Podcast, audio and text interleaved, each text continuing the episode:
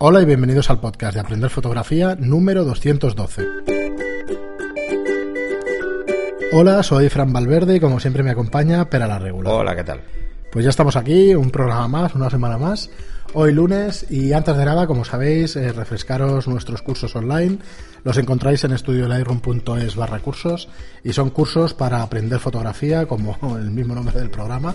Tenéis cursos desde lo más básico hasta los conceptos más avanzados. Tenéis el, el básico de fotografía digital, el práctico de fotografía, tenéis el curso de boudoir que lo subimos recientemente. Flash de Zapata. Flash de bueno, Zapata, tenemos bueno, hay, unos hay unos cuantos ya. Eh, Ahora ya mencionarlos todos cada vez cuesta más. Sí, bueno, esa es la idea, ¿no? Y que cuando llegue finales de año, pues que haya ahí contenido para, para que no os lo podáis consumir en un mes. Eh, unos 20 cursos preveemos de aquí a final de, de año, ¿vale? O sea que, bueno, va a haber contenido a tres horas cada uno, pues serán unas cuantas horas de, de contenido. Y- Tres horas medio. Hay bueno, de más de de tres, tres. Sí, hay de más de tres. La verdad es que hay alguno de cuatro, cuatro y pico.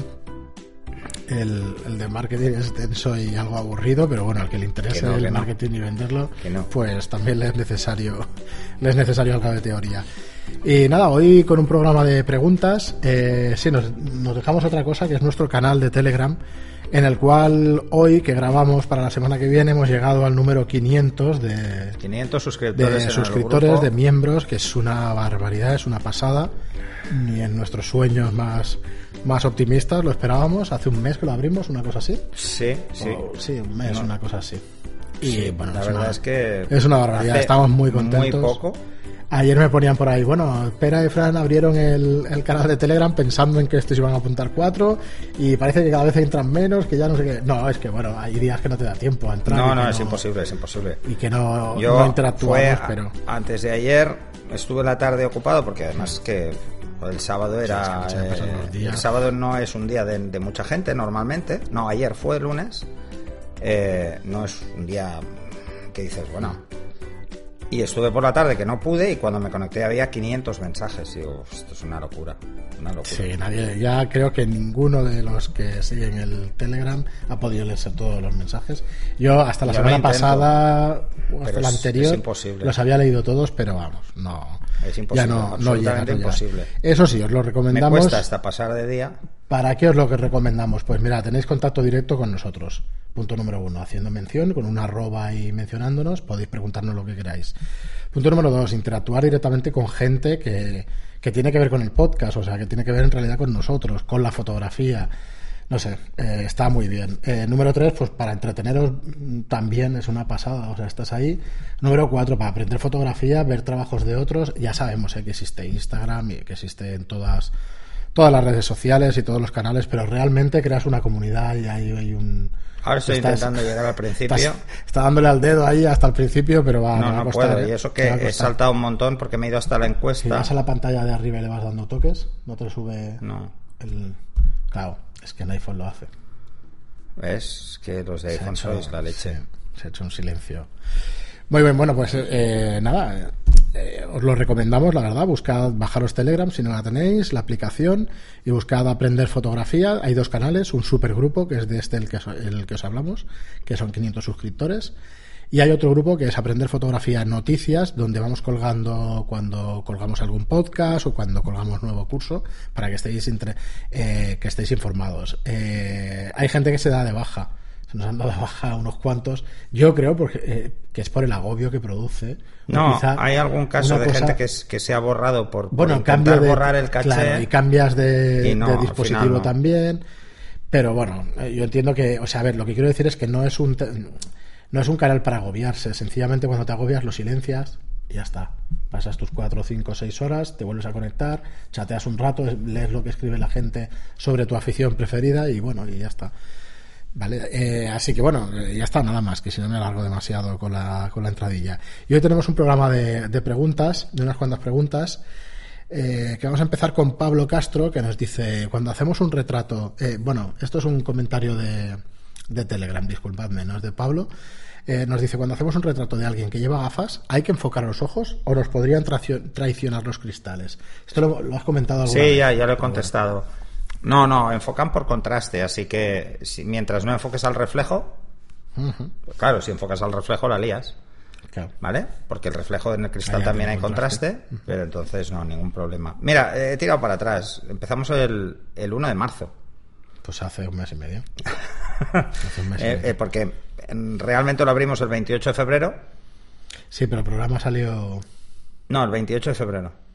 Fue. ¿El programa? Vale. Porque se empezó a apuntar gente. Ah, sí, sí, sí, pues seguro. Entonces, eh, sí, Bueno, sí. Primero fue Jorge Andreu. Sí, que se apuntó cuando lo creamos, que fue una semana antes. El día No sé. 22 lo creamos. Sí. El día, 28 el lo día 20, anunciamos. el día 20 y el 28 Cuando lo anunciamos, lo que fue la entrada en masa, que el primer día llegamos a 100 y yo estaba, bueno, sorprendidísimo, estábamos alucinados. Y bueno, la verdad es que muy bien, muy Sí, encantados. la verdad es que eh, llegar a 100 fue impresionante, tan rápido. Eso quiere decir que hay mucha gente que, es- que escuchó el podcast justo subirlo y, y fue bastante sorprendente. Eh, Además, mucha gente no tenía ni Telegram instalado. O sea, mucha gente se lo instaló solo por el canal. Sí. De hecho, mm, mm, de vez en cuando se alternan comentarios de funcionamiento de Telegram porque yo hasta que creamos el grupo no tenía ni puñetera idea de cómo iba prácticamente. sí, sí, pero. Y la verdad es que yo ya WhatsApp es que cada día lo odio más.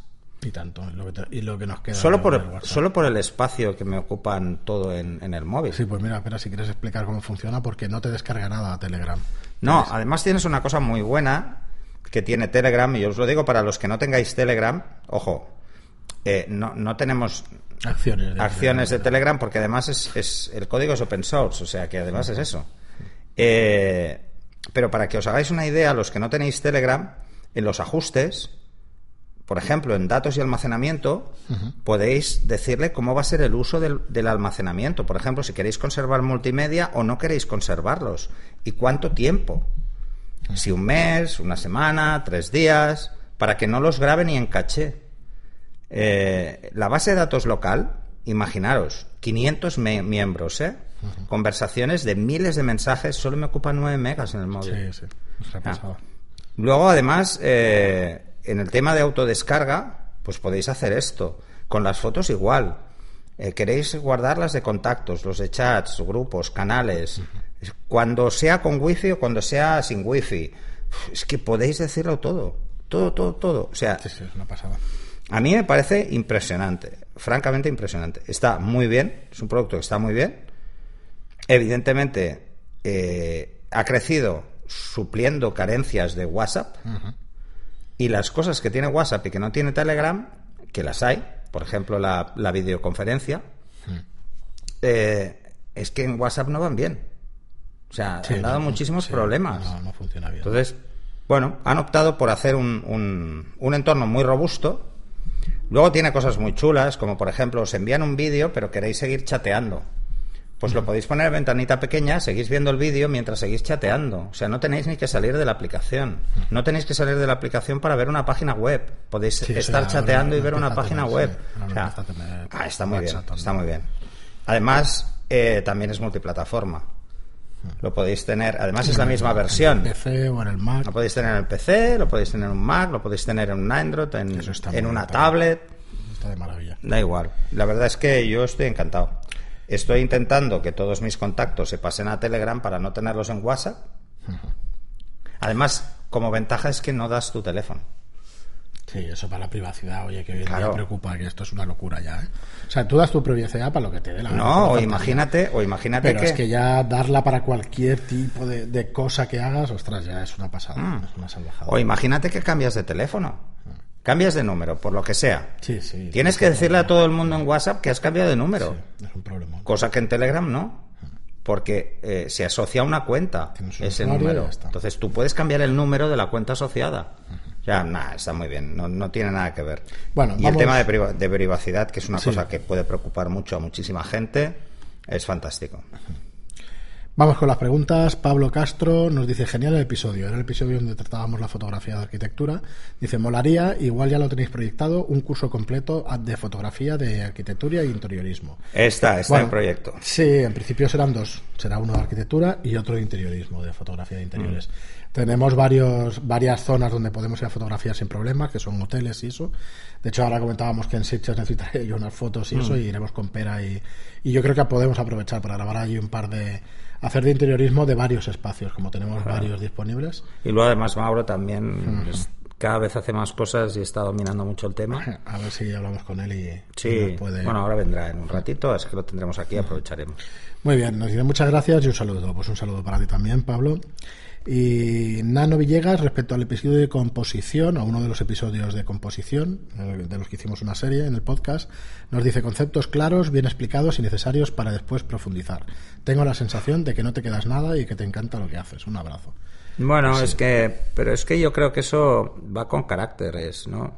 Yo es que nunca he sido de quedarme nada, ¿eh? De hecho, eh, peco más de boca chancla, de hablar demasiado, que de callarme nada. Pero esto yo he sido así toda la vida. cada uno. Entonces, no, no, mm, es que no me apetece. Es que ya tengo 51 tacos como para cambiar ahora. Y seguimos con Hércules88, bonito Nick, que nos dice buenas tardes y felicidades por vuestro podcast. Los escucho todos y aumentan Que si mi es el año de nacimiento, fotografía. me hace viejo. Tío, son 20 años, 21 años. Sí, probablemente. Joder. Vale. Dice, Nada. respecto a la iluminación con luces LED, está claro que aún le queda mucho camino para cubrir necesidades en la mayoría de situaciones en que pretenda sustituir a los sistemas tradicionales. Hace unos días entré en una iglesia poco iluminado, iluminada y me sorprendió ver a una fotógrafa haciendo un reportaje de un bautizo. Tenía montado en la zapata de la cámara un panel LED de un tamaño considerable, de unos 30 centímetros de lado. ¿Seguro que hacía fotos y no vídeo? El panel suministraba una luz continua de considerable intensidad, de forma que la escena, grupo familiar posando a unos 4 metros, parecía suficientemente iluminada. Me quedé con la duda de si la cámara lo veía tan claro como mi ojo. ¿Sería el panel LED un digno sustituto del flash? Un abrazo, Gonzalo. Eh, no. Por Por, ahora. el momento no. ¿Pero por qué? Porque la cantidad de luz que, que da para ti eh, aparentemente es mucha, pero no es, no es real. o sea, Yo creo que es consciente al decir, me quedé con la duda de si la cámara No, no, tan no lo es. Probablemente va a tener que subir bastante el ISO si quiere mantener una obturación adecuada. O sea, para hacer cosas estáticas, como es bodegón, por ejemplo, y la cámara en un trípode, sí que es suficiente el, el LED. Y de hecho va muy bien, porque es una luz fría.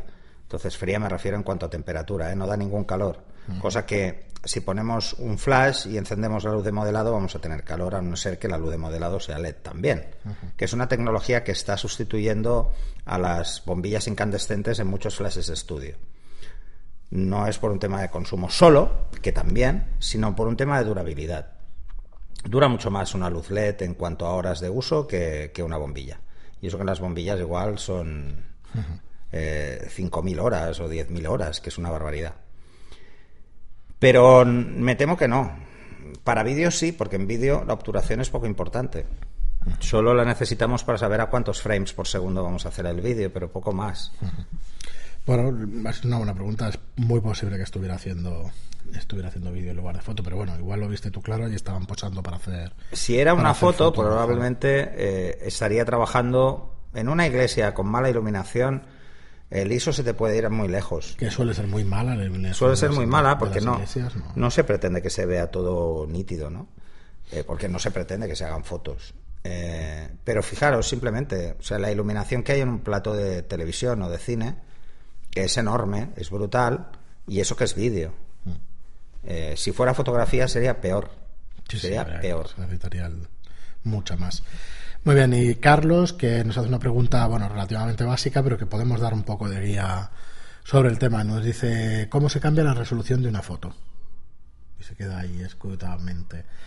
Bueno, ¿Desde dónde? Es la pregunta. O sea, la pregunta es desde dónde. bueno Si lo haces decir- desde las herramientas del fabricante, es simplemente que lo exportes a otra resolución. Ya está, así de simple. Si lo haces de Photoshop, pues te vas a redimension- redimensionar la imagen directamente y fuera. Pero es tamaño de imagen, es el menú tam- Tamaño de imagen. imagen. Y desde Lightroom a la hora de exportar, pues Exportas a la que tú quieras. Los, los, a ver, eh, te Pero además tanto puedes bajarla como subirla. Porque puedes interpolar para subir. Y además usa algoritmos muy buenos. Incluso en algunos productos eh, tienes algoritmos basados en fractales. Pues mira, si quieres, eh, aprovechamos esta pregunta para repasar un poco el tema de algoritmos. ¿Qué quiere decir de redimensionar una imagen? Lo que va a hacer es inventarse puntos. Cuando la amplías, y cuando las reduces, eliminarlos. Entonces depende de Depende de cómo sea el algoritmo. ingeniero que Normalmente detrás. cuando reduces eh, reenfocas la imagen y cuando amplías desenfocas la imagen porque Pues esos puntos se, se tienen que inventar, ¿no? Entonces hay algoritmos que buscan enfoque cuando amplías la imagen y reducen enfoque. y algoritmos para que no se suena, es note. una fórmula matemática que alguien Eh, son fórmulas matemáticas. Hay varios algoritmos de, de cálculo para interpolación de imágenes. Hay muchos, ¿eh? De hecho, el más habitual es el eh, el bi no sé qué. No, no me acuerdo. Que es el que usa Photoshop. Bicúbica. que es el que usa Photoshop, que va muy bien. Simplemente es un cálculo, básicamente, es que no tiene nada más. Es muy simple, ¿eh? son cálculos bastante sencillos. Se busca que sean rápidos y que sean al mismo tiempo efectivos. Pues son millones de píxeles lo que hay que calcular y combinar entre ellos. Sí, claro. Es que eso, al final es lo que estás haciendo. Vale, vale, yo- sí. Pero, pero pensar, por ejemplo, que ahora las, idea, ¿eh? las herramientas de, de edición son capaces de hacer eso en tiempo real porque podéis jugar con el zoom sin problemas. Y lo hacen en tiempo real. Hacen el píxel más grande o más pequeño. O sea, lo que les cuesta mucho es bajar del 100%. Porque Claro. no pueden, del 100% me refiero de la resolución nativa de pantalla. Claro, si tenéis una pantalla de, como me pasa a mí, que es 5K, pues yo veo las fotos al 100%. Y bajar de ahí es cálculo. Claro. Pero quedarse ahí no hay cálculo. Si tú tienes una pantalla de, de muestra la- 1080, te muestra la información. pues entonces tiene que calcular para ponerla al 100%, porque no le cabe. Claro. O sea, es, es muy grande. O sea, curiosamente es al revés. Hay que calcular para subir y para bajar. Claro. Y si os fijáis cómo funciona el zoom, por ejemplo, de Photoshop, veréis que es súper rápido ese cálculo. Pero porque es un cálculo que no interpola realmente. Solo muestra el píxel más grande o más pequeño. ¿Qué pasa entonces cuando bajamos del 100% de la resolución nativa de pantalla? Que tiene que comerse píxeles. Es que no le queda otra. Porque no puede partir un píxel de la pantalla por la mitad para darnos un 50%. Y como no puede hacer eso, pues tiene que calcularlo. ¿Y qué pasa cuando reduces una foto mucho? Que tienes sensación de sobreenfoque. Por eso cuando hacemos fotos con nuestra cámara y lo vemos en el visor de la cámara, en el LCD, las vemos siempre muy bien enfocadas. Y luego llegamos a casa y las vemos peor enfocadas. A no ser que tengáis una pantalla asquerosa como la que tiene mi cámara, que va al revés. Yo las veo mal enfocadas en mi cámara y cuando llego a casa están como deben estar. ¿Vale? Pero eso es un tema de costumbres. La mía es de 750.000 puntos y las de ahora son de 2 millones. Claro, me quedé en el Entonces, es una barbaridad, o sea. Cosas, 900 y pico mil píxeles. 900.000 es la gama justamente después de mi cámara. O sea, un año después estaban en Sí, 975.000. lo que hace ya. y de esto estoy años. hablando hace 8 años. O sea, ahora están en... Es como los móviles. Sí, sí, el móvil como- más pequeño de todos es 2K. El que tiene menos es 2K. De hecho, tengo un iPhone 1 aquí. Porque es Full sí, HD. Era para verla esa pantalla. Entonces, Full HD es- sería 2K, ¿eh? ¿Vale? Pues imaginaros ahora, pantallas de 4K es muy habitual. Y 5K, pues los iMac, todos los no iMac son pensaba 5K. yo que el 4K iba a ir tan rápido ¿eh? en televisión. Muy rápido, muy rápido. ido muy rápido. ¿eh? Muy, muy, muy rápido. No lo esperaba. Pero porque, porque los algoritmos también de compresión en streaming están mejorando. Tengo, mi vecino es informático y se dedica a eso. a Hacer el streaming. A hacer streaming y entonces trabaja para alguna de estas empresas como Netflix. eh, trabaja, bueno, había trabajado en otras y hace, hace eso, es informático y matemático y tal. Y lo que está es todo el día, pues eso, intentando eh, que ocupe menos el archivo con la máxima calidad posible. Bueno, yo conozco a Eudal Me Domenech, parece. que es el que eso. hizo el tema de Windows Media. O sea que, imagínate. eso Entonces, el tema es ese. ¿Eudal fue? Hostia, no, no, no fue Eudal, fue otro. Bueno, es igual, eh, que me, me pierdo por esos lares.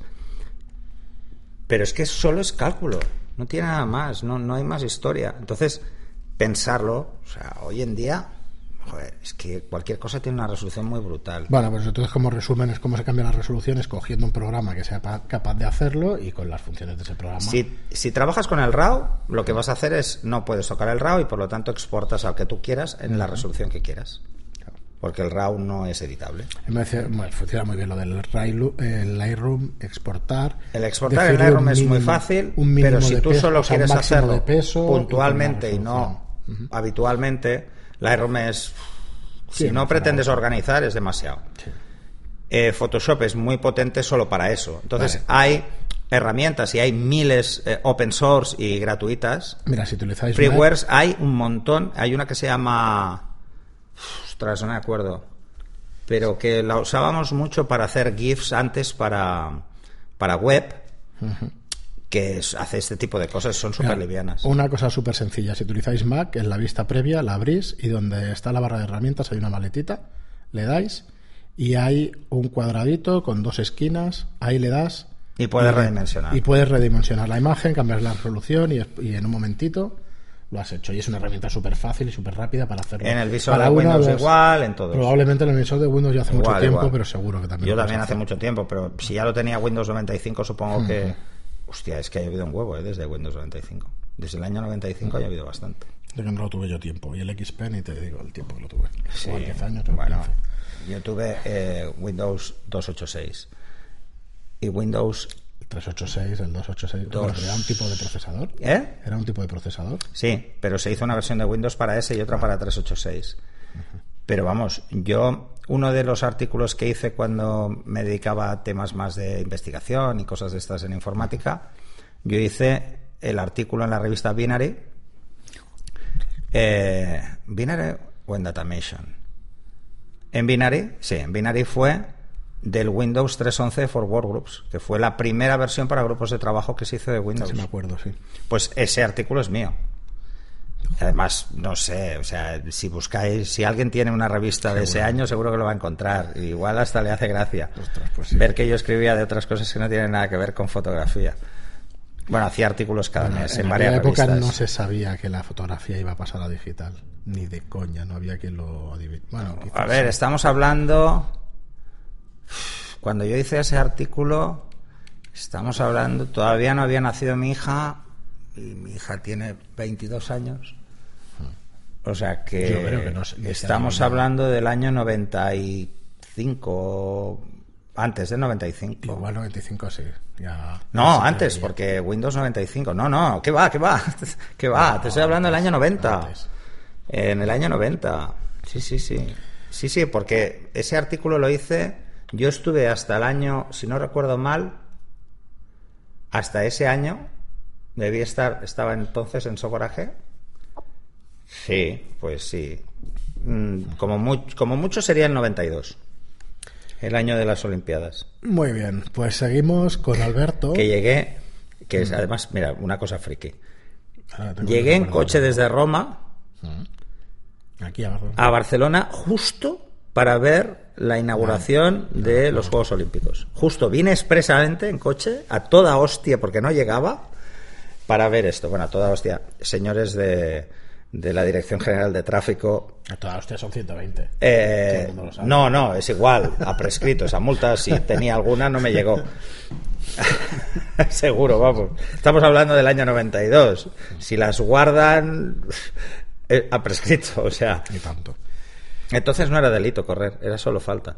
Ahora es delito. Ahora es delito. Mm. Hay que tener mucho cuidado. Era falta y leve. Muy bien, Pues no pues había ni puntos. seguimos con De hecho, podías ir sin casco por Barcelona. Sí, pues luego Y te sin cinturón de seguridad. friki y si te gusta luego en el Y siguiente sin, se- sin cinturón. lo de sin cinturón. Yo he ido con moto alucinante. sin casco porque no era obligatorio. Y sin cinturón en coche porque no era Ya obligatorio. está, espera. Estoy muy friki. Me voy a deprimir Vale, va, siguiente. Eh, soy Alberto desde Australia. Hace ya algún tiempo os escribí, pero llevaba meses sin preguntar nada. Como siempre, mil gracias por vuestro podcast. Es maravilloso. Ahora mismo ando liado, pero en cuanto tenga un rato libre me haré suscriptor y me apoyaré el curso de Flash de Zapata, que he de reconocer que no lo tengo dominado. Precisamente os quería hacer una pregunta sobre flashes para mi Nikon D3S. Me cargué, vamos, dejó de funcionar el SBS 900 que me compré hace ya unos añitos y quería comprarme uno, pero resulta que Nikon ya no lo fabrica más. Lo que no me gusta un pelo, porque entre otras cosas los flashes compatibles con mi cámara son, creo, muy limitados. Están el, el SB400, el SB600 y el SB800. ¿Sabéis de algún flash Nikon o de otra marca que pueda ser un buen sustituto? Mil gracias y larga vida al podcast. No, en teoría deberían ser compatibles todos. Sí, el SB800 en principio es el que No, no, no, yo, pero O sea, no porque, porque no ha cambiado Mm. la zapata para nada. Eh, lo que pasa es que, claro, si tú ves qué flash te recomiendan en tu cámara, todos los nuevos no estarán porque no estaban cuando salió tu cámara. Pero los flashes son absolutamente compatibles. yo acabo de abrir este, el, el Speedlight SB800, creo que es el que tenemos aquí en el estudio y eso, y un flash, vamos. No, no, no, sí, no te preocupes, ¿eh? Este, el SB800, está muy bien. Sí. Además- que es este y, y vamos sin problema. Calidad-precio está bien. Sí, bueno, estábamos mirándolo, esto es de segunda mano, 239 euros. Coño, pues estás fantástico. Está muy bien de precio, lo que pasa es que si estás en Australia, supongo que allí tendrás, tendrás otras opciones. Aquí en España está este de segunda mano y una tienda en, en Reino Unido, 391, debe ser nuevo, pues sí, 400 euros, no, de segunda mano, muy bueno. Pues nu- nuevo no sé por dónde irán, pero vamos, estos precios son buenos precios para este flash, que, que tiene bastante calidad. Yo te recomendaría el 600 o el 800, uno de los dos. Pero bueno, que son los que conozco y Sí. he trabajado alguna Sí, vez, sí, Te dan Pero distancias, teoría, funcionará que yo sepa, sin problema. desde la aparición de TTL no han cambiado las zapatas, Nikon. Creo, que- creo, Alberto, que estás en el Telegram, que, que nos dijiste que estabas ahí desde Australia y tal, y bueno, ahora no, no me acuerdo si confundo con alguien de Nueva York también, o tenemos oyentes de Japón también. Sí, sí. Sí, bueno, la verdad es que... Ahora empieza a ser un poco lío. Sí, me impresiona. Porque este mediodía eh, el de Japón ha dicho buenas noches. Y digo, vale. Sí, sí, si son, es la una, o sea, es la una las dos. ahora. No, eran las dos del mediodía aquí y allí son siete horas más. Siete horas más. Eran las nueve de la noche, nueve y media de la noche, aquí eran las dos y media, y digo, ostras, Claro, buenas noches. pues buenas noches, pues buenas serán. Estamos en la caleta de la chamba. Pero no, exacto. Eso, eso, eh, Mauro, Mauro se ha apuntado esa frase y la dice bastante. No sé si luego es verdad, Eso pero significa, bueno. pues bueno, estar ahí en Por el si trabajo oye su jefe. Y de Strangis estar ahí mirando el móvil, pues eso, un poquito de tapadillo. Eh, y seguimos con Fetel, nos dice, muy interesante. Como fotógrafo, esto es con respecto a la ley Mordaza, el anterior programa, dice, no, eh, muy interesante. Como fotógrafo de prensa local, procesiones y festejos, me afecta poco. Hay un sitio donde no afecta la ley Mordaza. Cuando hay un político en actos de campaña, eh, se, eh, se puedes hacerle fotos, meterte A los y políticos lo que quieras. les puedes hacer lo que te dé la gana. Cualquier Sí, sí. cargo público le puedes hacer lo que quieras. Es más, a cualquier personaje público. ¿Qué es personaje público? Simplemente alguien que haya salido en los medios y ya es personaje público. Sí. Eh, O sea que al final Pero bueno, si lo decías se con puede ironía- cabrear, te puede insultar, te puede hacer lo que quiera, pero Nah. no puede hacer nada más. Lo decía con ironía, pero efectivamente Sí, sí, ahí no te van a, no te van a poner ningún problema porque lo que quieren ellos es eso. Sea bueno o malo lo que están diciendo, ellos que le hagan la foto y que salgan Sí. a y salgan en todo. Que hablen de ti, eh, Aunque sea mal. aunque sea mal. Una-. Es una máxima en política. Muy bien, y seguimos con Reinaldo que nos dice muy interesante. Ahora creo que hay, eh, ahora creo que hay varios errores. Por ejemplo, eso también con respecto a la ley Mordaza. Eh, dice no en todos los casos hay que dar cuenta al juzgado, porque son diferentes autoridades, autoridades las que se pueden denunciar, ante las que se puede denunciar. Es lo que has es eh, es que los has dicho en varias ocasiones y puede llevar a horror. No en todos los casos te van a quitar la cámara. Te pueden No, quitar- no, no, no, te no. pueden quitar la tarjeta. Solo no. No te pueden quitar la tarjeta. Te pueden retener la cámara y eso está en la legislación, míratelo, ya verás. Pero tienen que llevarla directamente al juzgado de guardia. Vale. O sea, y tienen que abrir acta. No pueden eh, mm, confiscarte una propiedad privada sin levantar acta hacia el juzgado. Sí. ¿Cuál es la diferencia con la ley Mordaza con respecto a la anterior? Es que ahora te pueden sancionar administrativamente sin pasar por juzgado. O sea, eh, es como el caso que hubo este de- del coche mal aparcado de la policía. Sí. Luego me comentaron que al final, por, por fuerza bruta de la gente protestando, Claro, le quitaron la multa. sí. Pero la multa te la cascan. O sea, la multa te la casca el guardia urbano. Y dices, hombre, ¿pero esto qué es? Sí, administrativo. Es, es administrativo. Y como no es administrativo, no pasa por juzgado y es como una multa de zona azul o de exceso de velocidad. Y te la clavan y te la clavan. Sí. Entonces, ese es el problema. El problema es que te puede caer una multa sin, sin que tengas opción a réplica prácticamente. Bueno, nos dice, déjame acabar, nos dice, nos dice Reinaldo, eh, te pueden quitar la tarjeta, que si os acordáis, antes tampoco podían hacerlo, sobre todo instalaciones, etcétera. Siempre puedes grabar a un policía de uniforme en una intervención, incluidos los particulares. Los profesionales podrán siempre, excepto en situaciones antiterroristas, y siempre que no la difundas para poner en peligro a él y a su familia. O el operativo. Aquí la ley es muy clara. Otra cosa es que la interpretación que hagan y los malos modos. Que, Ah, no, eso que en todos claro. sitios hay. Y lo sé porque me han multado unas cuantas veces. Y lo de multas de 100 a 200 es por el tipo. Por ejemplo, de 201 a 300, de 301 a 400. Y así igual que las penas. Bueno, no me enrollo más. He sido muy rápido, pero por aclarar algo. Nada, nada, si te lo agradecemos. No, igual, no, Reinaldo, genial. No hay problema. Cuanta más información mejor, porque, a ver, una cosa es lo que dice la ley, Hmm. los casos que comentamos, que, que además, precisamente este del coche de, de la Policía Municipal que estaba en una zona de minusválidos, eh, pues al final quitaron la denuncia. Pero bueno, eh, si consideran que pones en peligro un operativo policial, como el caso de los Mossos Escuadra en un control de alcoholemia, pues también te pueden cascar una multa. Y esa no te la quita nadie. O sea, esto va directo, es administrativo y va directo. Entonces, no solo es por la ley Mordaza, es que la ley Mordaza lo que agrava es unos supuestos. Los agrava porque permite esto, que sean multas administrativas y que no vayan a juzgado, que es como debería ser. Y luego, el problema es que se amparan en no saturar los juzgados, pero bueno, es que son faltas absurdas. Sí, sí. Son faltas muy absurdas. Es que como, como interviene justo la, la- el querer, bueno, la administración que lo que quiere es recaudar, ostras, yo es que me revelo. Es que hay dos cosas. Eh, el afán recaudatorio, Esto, no me salía. por un lado, y por Ah. otro lado es que hay algunas informaciones que mm, comprometen políticamente a- a- al Ejecutivo. Claro. No, no, o al ayuntamiento. Y es así, o al ayuntamiento, quien al- sea. Al órgano que está en Al órgano en cuestión. Entonces, esas dos cosas se quieren frenar y eso es un freno a la libertad de prensa. Efectivamente. Y no puede permitirse este tipo de cosas. Pero bueno, hay general, ¿eh? cientos de movilizaciones al respecto de esto y organizaciones eh, en contra de la ley Mordaza. Solo tenéis que buscar, hay unas cuantas. Muy bien, pues nada, hasta aquí el programa Pero de hoy, ojo, os adelanto que la van a ampliar.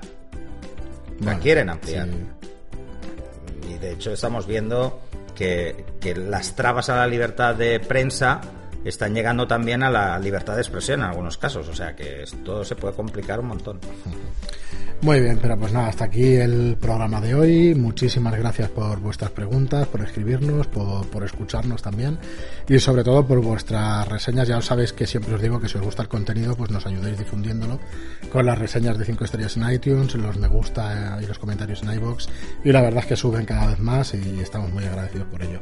Mm, eh, nada, eso, lo dicho, muchísimas gracias por estar ahí y hasta el próximo programa. Hasta el próximo.